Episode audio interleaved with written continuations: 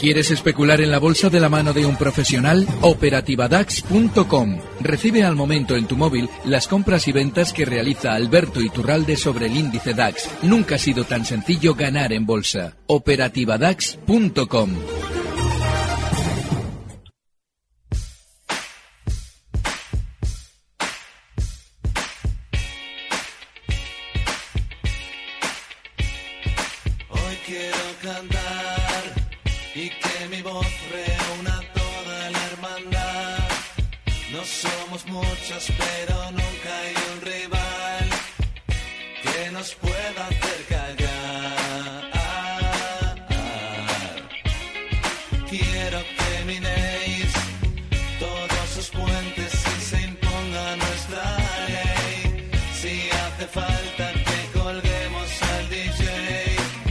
buscar a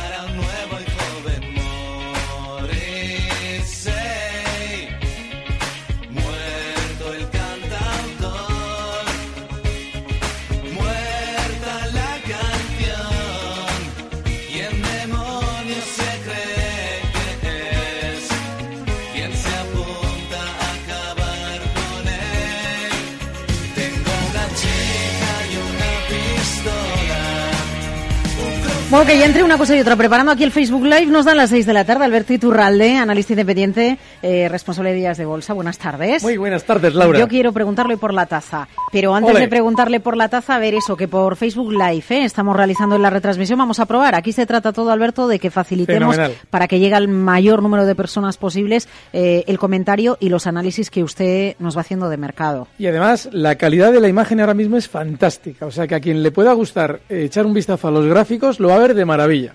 Eh, el mercado, después de los sustos de la semana pasada, vuelve otra vez a la carga, pero seguimos dentro de, seguimos dentro del gran rango, ¿no? En el que se viene moviendo el IBEX 35. ¿Qué cambia, qué no cambia? Esto de que tengamos euforia el día previo a las elecciones americanas está bien, sin más. Lo aprovechamos para intentar operar intradía.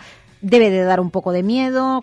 Nos recuerda un poco al Brexit, pero como ya lo vivimos una vez, ya como que lo que ha pasado una vez en mercado ya no vuelve a suceder. ¿o Normalmente, sí? normalmente no se suele repetir, Claro. por lo menos de manera inmediata. Es decir, eh, tendremos que seguramente volver a la normalidad en varias citas para encontrarnos con un sorpresón como el Brexit. Pero sí es cierto que eh, hay un dato muy importante en lo que ha sucedido hoy en la apertura de todos los índices europeos. Y es que esa apertura se producía con un gran hueco. El viernes pasado, efectivamente, habíamos venido descendiendo durante tres sesiones y sí, ese nivel 10.220 en el DAX generaba cierto pánico sin realmente haberse roto ningún soporte a la baja todavía. Pero esta apertura con este gran hueco que hemos visto hoy, lo que anticipa es que seguramente mañana tendrá otro poquito más de movimiento alcista. Nuestro IBEX probablemente vuelva de nuevo a tocar zonas de 8.960 y seguramente un poquito por encima desde donde dejaba el hueco también hace tres sesiones en 9.040. Pero yo, es lo de siempre, estamos oyendo que si gana uno, el mercado sube y si gana el otro, el mercado baja. Bueno, si gana uno, el mercado baja y si gana el otro, también. Es decir, en cualquiera de los dos casos va a bajar el mercado. El problema está en que si gana Clinton, lo normal es que el, mercado se mantenga ligeramente, eh, bueno, tranquilo durante unas horas para luego empezar a descender y si gana Trump seguramente caerá de golpe. De manera que lo normal es que sí, mañana veamos subidas para luego ver caídas. Eh, Podemos eh, echar un vistazo al gráfico de Viscofan. Se lo iba a pedir por aquello de que hoy es una de las compañías eh, que mejor se comporta, pero viene de donde viene. Fue una compañía que vivió su época dorada el año pasado, ¿no? Y, y ya no está en el mismo momento. Pero bueno, llama la, la atención la subida de hoy, Alberto. Sí, es una entrada en el IBEX y esto normalmente es muy sintomático de entradas en el IBEX, que después de grandes movimientos laterales tiendan a descolgarse en un momento determinado, como veíamos hace un par de semanas. Claro, eh, ahora mismo nos encontramos con que hoy sube más que nadie y seguramente va a seguir siendo así durante un par de sesiones más, porque eh, la sobreventa es enorme, tiene un susto en el cuerpo tremendo. El cuidador de Viscofan tiene margen de subida hasta el nivel 46.60, por encima del cual está todo el mundo enganchado. En los últimos años hay que recordar que Viscofan desde enero de 2015 siempre ha cotizado por encima de 46 hasta hace un par de semanas que se descolgaba con fuerza a la baja hasta llegar a tocar los 42,33. Bueno, pues ahora tiene todavía margen de rebote hasta la zona 46,20. Seguramente mañana también tendrá otro poquito de subida. Eh, tenemos consultas a través del número de teléfono en WhatsApp y tenemos unos cuantos correos electrónicos. Vamos a ir con ello enseguida. Pero antes, Alberto, y además quiero solucionar uno de los problemas que nos están eh, transmitiendo los oyentes a través de Facebook Live sobre el enfoque de la cámara y voy a intentar solucionarlo ahora mismo. ¿eh? Eh, este fin de semana usted participaba en Madrid en el Madrid Master Trading y, y, a los asistentes que estábamos allí, por cierto, eh, espectacular ¿eh? la, la, charla que daba Alberto. Em, usted eh, utilizaba un símbolo para explicarnos algo que tradicionalmente sucede en mercado, en un mercado en el que en el análisis técnico se recurre mucho a las figuras para explicar cuándo podemos asistir a un movimiento de vuelta, ya sea por un mercado que se da la vuelta hacia abajo o un mercado que se da la vuelta hacia arriba. Y usted nos explicaba eh, un, una figura que recuerda mucho a una taza eh, boca arriba, eh, o, o, invertida, o boca abajo, o boca claro. abajo, o invertida, cuando el mercado eh, se da la vuelta. Y a mí me quedó una duda eh, en la sí. ponencia. Le llamemos como le llamemos, dibujemos lo que dibujemos, al final eh, el asa de la taza o hacia arriba o hacia abajo nos está dibujando eh, máximos crecientes y mínimos crecientes o máximos decrecientes y mínimos decrecientes. Es decir, el propio movimiento del precio ya nos está determinando que hay un cambio, que el cambio se está produciendo. Ahí está, es decir, cuando una tendencia va a finalizar, Normalmente, aunque creamos que hay muchas figuras que se pueden eh, utilizar o puede realizar el gráfico antes de eh, darse la vuelta, en realidad es muy sencillo. Tiene que ir decelerando, si venimos de una tendencia alcista, tiene que ir decelerando los máximos. Y eso en realidad nos deja una figura normalmente que es estándar, es siempre la misma. Yo lo llamo vulgarmente tazaconasa, es una, es una figura técnica, eh, tradicional, es decir, no me la he inventado yo. Lo que ocurre es que no solemos darnos cuenta de que todas las figuras, si las aprendemos a mirar, se pueden reducir prácticamente a la misma, incluido el doble techo. Fíjate, en el, en, ahora mismo en pantalla estamos eh, señalando el triple techo teórico que está realizando el DAX en mm, gráficos de, en este caso lo vemos en 15 minutos, pero en cualquier gráfico intradiario, incluso en diarios, se puede ver ese triple techo. Bueno, pues ese triple techo es muy similar también, llegado al caso, a la taza canasa. Lo que nos está queriendo decir es que la subida está finalizando y nosotros tenemos ya que esperar o preparar una estrategia, seguramente en este caso, bajista. No quiere decir que debamos anticiparnos a la ruptura. De hecho, todavía el DAX, en este movimiento lateral de estas semanas, no ha roto a la baja el nivel 10.200. Tiene que hacerlo para efectivamente confirmar más caídas, probablemente hasta la zona 9.600. Pero en principio sí. Todas las figuras de techo normalmente se suelen o se pueden reducir a una sola, que es esa famosa taza con asa. Eh, ya tenemos bien la cámara, ¿eh? En Facebook Live ya no lo tienen que, ya vale. no lo ven torcido y, y ya lo ven en directo. Bueno, y las consultas, igual que lo estamos haciendo tradicionalmente por Periscope, nos las pueden realizar ustedes a través de Facebook Live, los comentarios que quieran de Alberto Iturralde. Venga, voy con un correo y enseguida al 687-05-0600 recurrimos a los audios eh, de, de, WhatsApp. Oscar, buenas tardes, creo Alberto Iturralde, que veremos al Santander por debajo de 4 euros antes de que finalice el año. Oye, qué difícil, Alberto, saber sí. lo que va a pasar antes de que acabe el año, ¿no? Establecer, establecer un precio en un, en un timing es muy complicado eso. Es muy complicado. Lo que ocurre es que nuestro oyente nos da cierto margen, porque estamos hablando de que se trataría de un mes y 20 días. Y yo sí creo que en ese intervalo de tiempo veremos seguramente al Santander por debajo de 4 euros. Pero sí, normalmente si nos hubieran dado una semana o dos semanas, yo desde luego no me arriesgaría. En este caso sí, porque creo que hay un cierto sentimiento positivo, sobre todo en el tema de las elecciones americanas. Hoy todo se justifica en cierto modo con aquello de que las encuestas dan ganadora a Hillary Clinton y seguramente aunque gane eh, nos vamos a ver en caídas. Probablemente el Santander sí verá esa zona a 4 euros. Mm. Eh, vamos a ir con la primera de las consultas que tenemos en audio de WhatsApp, 687-050600. Quien nos ha llamado ha dicho...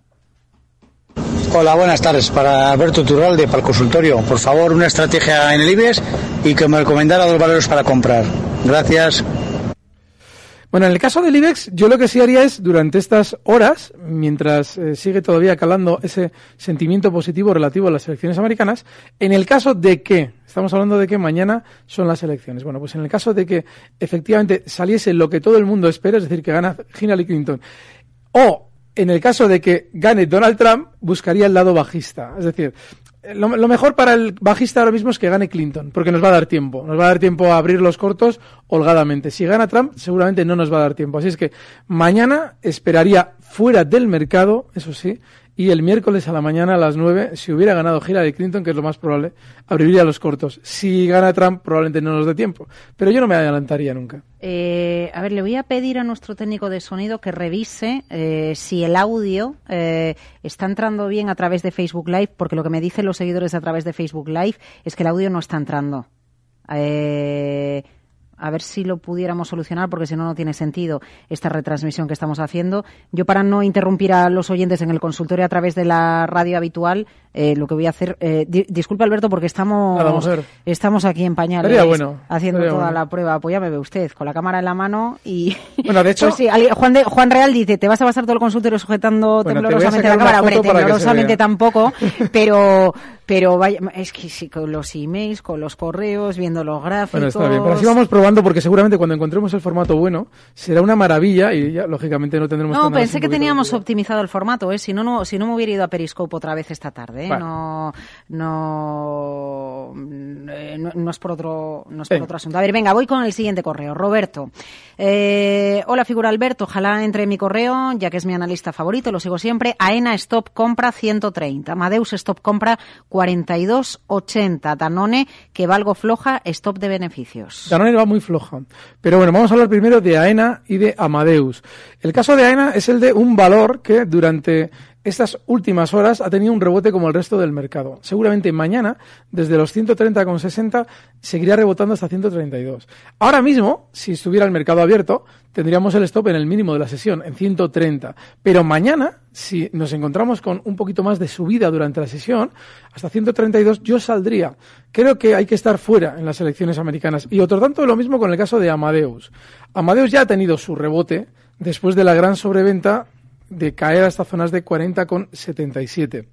El rebote le llevó ni más ni menos en una sesión hasta zonas de 43.16, vale. Pues ahora está lateral, está tranquilo. Yo creo que los mínimos, eh, bueno, sí, los mínimos de ahí un poquito por debajo, la zona 41,57 puede servir de siguiente stop, pero no mucho más. Y el caso de Danone, durante estas últimas sesiones, Danone está teniendo un comportamiento tremendamente bajista. Yo creo que no hay que estar en este valor porque además está cogiendo velocidad a la baja. Y eso lo que nos debe hacer ahora mismo es tener sobre todo cuidado con el nivel de mínimos que ha marcado durante estas sesiones en 61 euros. Ha cerrado en 61,49, con lo cual lo tenemos muy cerquita. Ojo con Danone. Para el lado negativo, claro. Eh, están preguntando a través de Facebook Live. eh, bueno, estamos intentando realizar la retransmisión con la mayor calidad posible. Yo les pido disculpas, ¿eh? como al frente de la dirección de este programa, por la retransmisión de hoy, de verdad. Eh, mejorando, dicen. A ver, con el audio que hemos subido, ha venido aquí Dani a subir el audio. Están preguntando por aquí si con la incertidumbre de las elecciones americanas ir de madrugada a Forex es algo conveniente o no, Alberto. El problema de ir a Forex es que, vamos a ver, el día del Brexit, eh, por la noche, a las 2 de la mañana, ya los derivados ya marcaban lo que probablemente sucedería por la mañana. Si realmente existe o hay una sorpresa, eh, habría que ir a las tantas de la mañana para que, una vez que eh, abra el mercado europeo, terminen de esquilmar a los especuladores. Así es que, si mm, supo- supongamos que efectivamente ganando Trump todo va a descender, vale, pues a las 2, 3 de la mañana abrimos una posición bajista en el producto que sea y obviamente a la mañana cuando ya todo el mundo se tire de los pelos y piense en el suicidio, nosotros tenemos que cerrar los cortos. Pero eso si gana Trump, porque si gana Hillary Clinton, lo normal es que al inicio de las cotizaciones nos encontremos con un sentimiento positivo falso, obviamente, para que los últimos de Filipinas, es decir, esos que estaban en la barrera esperando ver los toros, terminen de saltar al ruedo. Y a partir de ahí les van a cornear. Así es que lo normal es que ahí, en el momento en el que efectivamente nos digan que ha ganado Clinton, digamos esperar a la apertura para poder actuar. Si gana Trump, a la noche. Eh, ¿A qué precio, Javier Fernández Suárez, a qué precio esperaría para abrir cortos en el IBEX? ¿Esperaría que se celebren las elecciones en Estados Unidos o los abriría antes porque entiende que el día posterior se abrirá el mercado con un hueco a la baja? Mira, yo, yo en el tema del Brexit estaba fuera del mercado en la operativa DAX y estaba convencido de que Inglaterra se iba a quedar. Es decir, que yo probablemente quizás pudiera haber estado en el lado alcista. Pero no tiene sentido estar en el lado alcista cuando ya está todo descontado. Es decir, que si gana Hillary Clinton, todo ha salido como todo el mundo esperaba, con lo cual muchas más subidas no va a haber. Y si gana Donald Trump, todo va a descender con fuerza. Con lo cual, ahora mismo, desgraciadamente, hay mucho más a ganar si abrimos el lado corto justo antes de las elecciones que si abrimos el lado largo. De manera que yo, personalmente, si tuviera que estar sí o sí en uno de los dos lados, lo haría en el lado corto, pero en el IBEX solamente lo haría si cotizara en zonas de 9100, donde tiene una resistencia importantísima. Pero no antes, porque es que estamos siempre intentando con esa especie de, de ruleta, intentando acertar qué va a pasar para ganar mucho en poco tiempo, y eso es tremendamente peligroso. Eh, ¿Por qué usted es tan amigo del lado corto, Alberto? Porque el lado corto, cuando el mercado se mueve, deja fuera a todos los especuladores que normalmente especulan en su mayor parte en el lado alcista. Eso hace que se mueva más rápido. De manera que, para mí, siempre si tengo que ganar, que sea poder ser en el lado corto. Mm. Bueno, eh, en el Madrid Master Trading, en el que estábamos el sábado, tuvimos la oportunidad de conocer a Aristides. Y Aristides hoy eh, nos envía su tradicional correo de los lunes.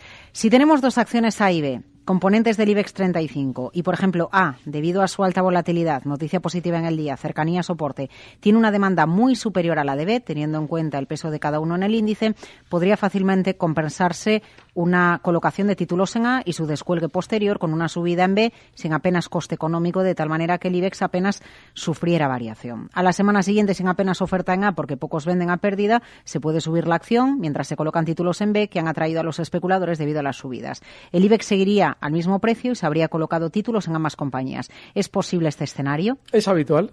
Eso no solamente es posible, sino que es habitual. Normalmente el problema está en la ponderación. Y es que. Claro, eso le iba a decir yo. ¿no? Eso lo, no, depende cuál sea la acción ahí, depende cuál sea la acción. Claro, y además en España es doble difícil, porque como tenemos cinco grandes, el problema está en que cómo, eh, equilibramos una ponderación de Inditex, que es un 13,5% del total del IBEX, es dificilísimo. Pero sí, efectivamente, para mantener un índice en un sitio o desplazarlo, hay que hacer el baile de valores que él nos ha explicado. ¿Dónde te pondrías corto? Dice Elegante Moreno a través de Facebook Live. Prometo ¿eh? que vamos a mejorar la retransmisión por Facebook. Esto fue como los primeros días de Periscope, que íbamos ahí al Bueno, tran. Bueno, pues ahora también. poco. Eh, Elegante Moreno dice, ¿dónde te pondrías corto? En el SP. Bueno, en el SP hay un, normalmente hay un, siempre un indicador que nos eh, abre el camino. ¿Cómo está cayendo el. VIX hoy, eh, Alberto? Sí, y es normal, precisamente porque el viernes pasado tenía su exceso alcista, llegaba a marcar unos máximos en eh, 22, 50, no, 23, llegaba a marcar justo el VIX. Era el mayor nivel desde los últimos cuatro o cinco meses. Bueno, ahora está cayendo con fuerza precisamente por esa tranquilidad en Estados Unidos. Y la pinta del VIX es descender todavía más, desde los 18.56 hasta zonas de mm, seguramente los 15. Claro, ¿dónde ponerse corto en el VIX? Segu- perdón, en el SP500.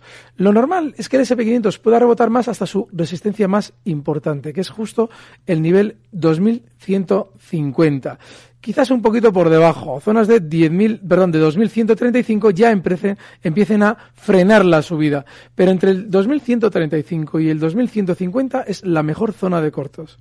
Eh, vamos con el siguiente correo. Yoli Tejido. Ah, no. Creo que tenemos un WhatsApp o un audio de WhatsApp que quiero que escuchemos. Si nos quieren enviar más de consultas para Alberto Iturralde, 687-050600. Y el siguiente oyente dice. Buenas tardes. Para el Boss Iturralde, eh, quería saber una zona donde abrir cortos en CaixaBank con su stop. Venga, muchas gracias. Venga, pues muchas gracias. ¿Dónde abrir cortos en CaixaBank? Bueno, el problema está en que eh, estamos demasiado predispuestos hacia el lado corto. Ojo con este tipo de predisposiciones, sobre todo en valores como CaixaBank, que no tiene ahora mismo ningún indicio claro que nos deba hacer buscar el lado corto. No tiene nada. Quizás si CaixaBank descendiera de 2,60, hoy cierra CaixaBank en 2,755, quizás por debajo de 2,60, que nos confirma un giro a la baja, se puede abrir cortos. Pero ahora mismo no se puede estar en un valor como CaixaBank, que encima está cerrando en máximos de la sesión y además, m- en contra de lo que ha hecho el IBEX y otros grandes bancos como BBV y Santander, CaixaBank está cerrando relativamente cerca de los máximos que marcaba durante estas semanas en 2,78.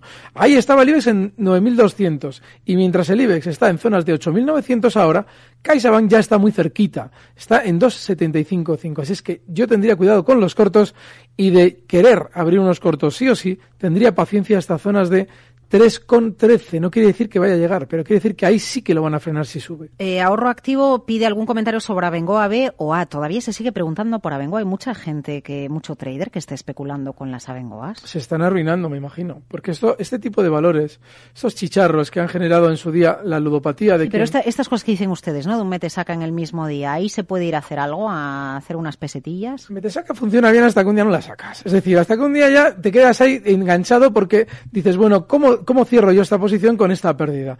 Es decir, no, ese tipo de operativas sistemáticas no merece la pena. Otra cosa es que hagamos en un scalping con un criterio eh, eh, aprendido durante años. Pero es que Abengoa se ha apuntado a la fiesta del scalping hace cosa de, pues nada, un año, prácticamente año y medio, un año.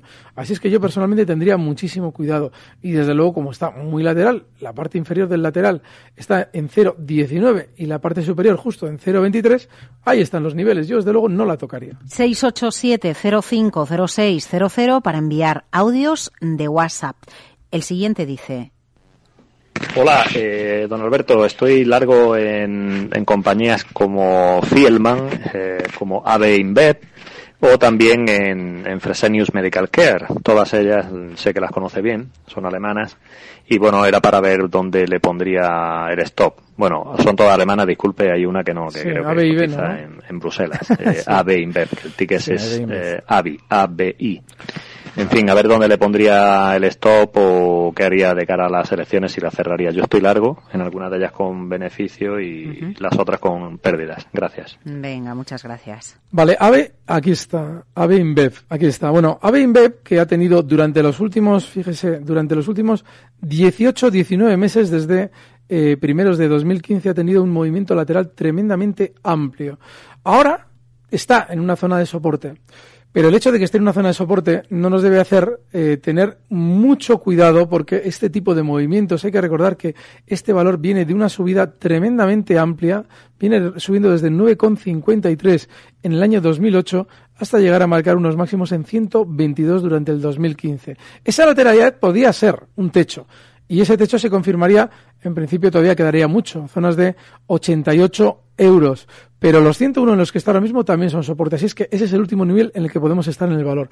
Fielman sucede algo muy similar. Los mínimos de hoy en esa zona 59 son un stop inexcusable y no tienen nada de buena pinta. Y Fresenius, bueno, también muy lateral, muy parecido a AB InBev. Es un valor que también está realizando quizás un posible techo que se confirmaría con un giro a la baja por debajo de 70 euros. Por ahora no es crítico porque está en 74, pero si rebota durante estos días hasta 77 es para salir. Algo que merezca la pena sobre el oro, lo digo porque está cayendo de manera importante hoy. Bueno, ya sabe lo de los activos refugio, que cuando el mercado está tranquilo, pues fuera, ¿no? Y vuelve a perder la zona de los 1.300. ¿O no, Alberto? Yo, yo desde luego no estaría largo. El problema del oro es que cada vez que rebota nos cuentan algo maravilloso. Nos recuerdan que en su día fue el activo refugio y que en su día fue el patrón de la moneda mundial. Claro, eh, lo que pasa es que en el momento en el que nos han recordado todo eso, terminan descolgándolo la baja. El rebote que ha realizado en las últimas semanas es justo hasta donde debía, es decir, en el oro hay muchísimos contratos colocados justo por encima de los 1310, ha rebotado a modo de pullback hasta esa zona para seguir descendiendo con mucha fuerza. Eso lo que implica es que seguramente va a continuar durante esta semana recortando desde los 1280, donde está ahora mismo, hasta zonas de 1250. No hay que estar largo en el oro. Vamos, bueno, 912833333, el teléfono habitual del programa, y 687-050600, 687-050600, para mensajes de audio por WhatsApp. Yodli Tejido, buenas tardes, ¿qué opina eh, de San José? ha tenido una subida vertiginosa, las compré a 4,66 junto, justo en el último día cuando se frenó la subida. ¿Dónde pondría el stop de caídas? En San José no hay que estar. Es que, a ver, yo todas estas semanas, eh, bueno, desde hace ya meses digo, bueno, yo en los chicharros no estaría. Y en San José no estaría simplemente porque en el momento en el que se gira la baja nos va a dejar totalmente fuera de juego. Y es lo que ha pasado. Es decir, no ha realizado un giro en ningún momento que sea detectable y nos dé tiempo a salir. Y la subida que había protagonizado en estos últimos meses, ni más ni menos, ha llegado a ser del 423%, se ha resuelto en las últimas horas con un descenso, en las últimas horas, digo, en las últimas tres sesiones, tres, cuatro sesiones, con un descenso de hasta el eh, 30% en un- prácticamente en un, en, en un relámpago, es decir, en un instante ha recortado todo eso. ¿Cuál es el stop? Pues yo comentaba estos días, desde luego que por debajo de la zona 4 no hay que estar, está ya en 3.53 y este valor va a dejar muchos enganchados que van, van a comprender seguramente mucha gente en San José porque no hay que estar en valores tan rápidos. Eh, Belvetina, buenas tardes, soy Francisco y me gustaría hacerle una pregunta hablando de valores rápido.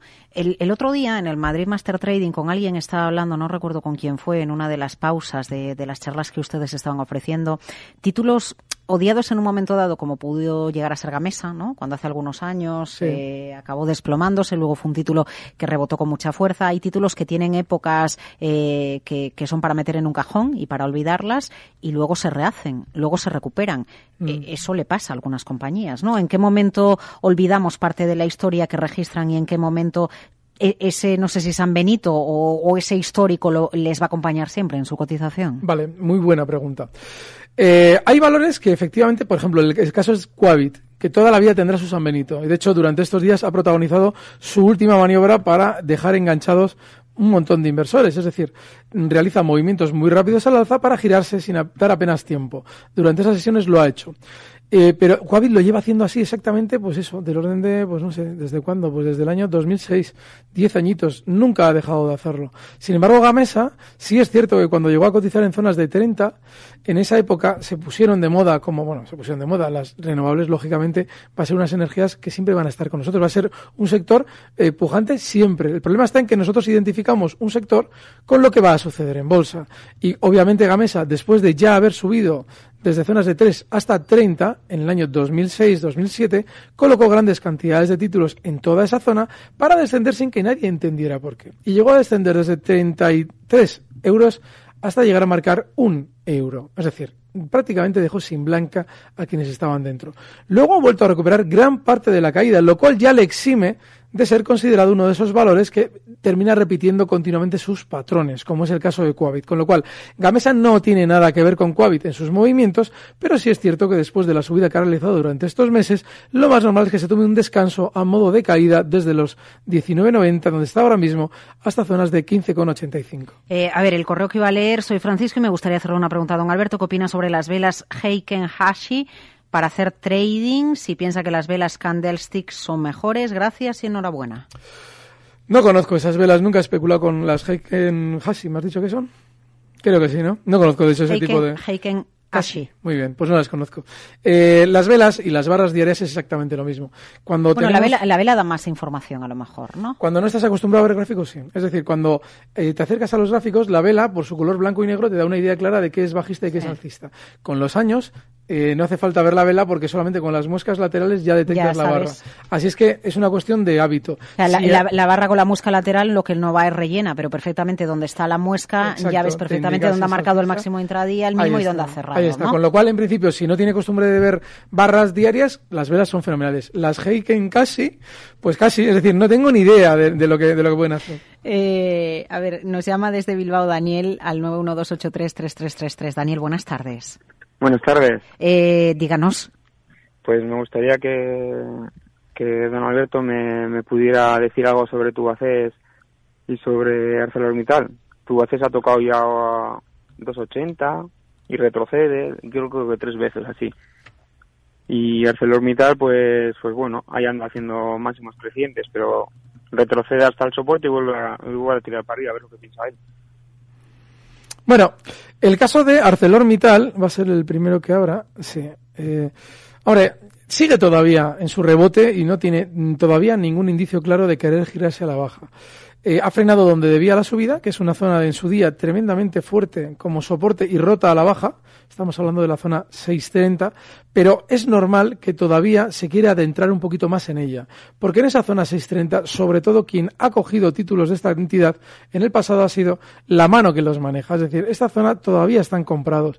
Lo normal es que Arcelor se dirija a estas zonas de 660 durante los próximos meses, pero hay que recordar Espectacular, pero espectacular lo de Arcelor este año, ¿eh?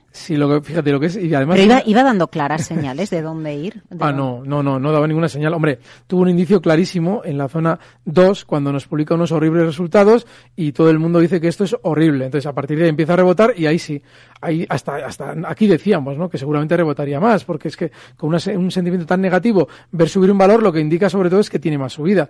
Pero ya a partir de donde se encuentra tiene que ir decelerando. Yo creo que no es un mal valor ¿eh? ahora mismo, siempre y cuando tengamos la paciencia de dejarlo llegar hasta zonas de 6,63 y colocarle un stop en 5,80, inexcusable. Y el caso de Tubacex, este no tiene vida, este no tiene ninguna vida, porque ya de hecho él decía, bueno, parece que ya se gira la baja, y efectivamente, tiene toda la pinta, pero durante estas horas lo normal mañana es que llegue a marcar máximos en 2,65, 2,66, hoy cierra en 2,60. Ahí es donde yo le las liquidaría, tiene una pinta de girarse a la baja importante. Eh, yo donde les pido paciencia a ustedes es en la retransmisión de los consultorios. ¿eh? Hoy por Facebook Live con nuestros más y nuestros menos, pero poco a poco. Da, da tiempo a un Alcoa rápido, que Alejandro nos manda aquí además la, la ficha toda de Alcoa, cómo ve la acción, precio de entrada, stop loss, objetivo. Muchas gracias por adelantado, Alejandro. ¿Alcoa qué mercado es, perdona? El americano. El americano, vale, vale, vale. Nos vamos a Nueva York y aquí tiene que estar. Aquí está. Gracias, Laura. Es que eso me sorprende que me diga usted eso. Sí, ¿Sabes la cosa? Que yo en realidad los valores los veo según, según aparecen. Yo no tengo nada analizado. Es decir, yo, yo lo improviso porque el gráfico te lo está diciendo sin necesidad de estudiártelo. Con lo cual, yo los mercados, los, los valores americanos, en muchas ocasiones se me mezclan en la cabeza con los, con los franceses o europeos. No sé, no sé, no sé en qué mercado cotizan. La velocidad alcista es enorme. Tampoco se necesita ¿eh? saber en qué mercado cotiza cada, cada valor. Diez segunditos, disculpe. Vale. Lo siento. Bueno, Ah, 15, mujer. 15, 15. No, Ah, sí, diga, ¿no? diga, que sigue muy alcista, llegará seguramente durante estos días desde los 25.70 hasta zonas de 28.15, donde tiene una inmensa resistencia y ahí es salida, muy clara además. Alberto, que oye, está usted de conejillo de indias con nosotros. Usted me ha Mejor, visto aquí, gusta, no he sujetado la cámara, ahora la tiene mucho. Alicia de una Es de mesa a otra. Esta es de foto. Que, que es la radio por dentro. Y como usted ahora viene a la radio por dentro, se hace Muy bien. pequeñito y aquí está con nosotros en la radio. No Da gusto. Pequeñito, pero muy grande su análisis. Gracias. Hasta el viernes con Luis Vicente Muñoz. Gracias a todos ustedes. Mañana volvemos con el mercado abierto y las urnas abiertas en Estados Unidos. Recibe al momento las operaciones de Alberto Iturralde vía SMS en tu móvil. Operativa DAX.com.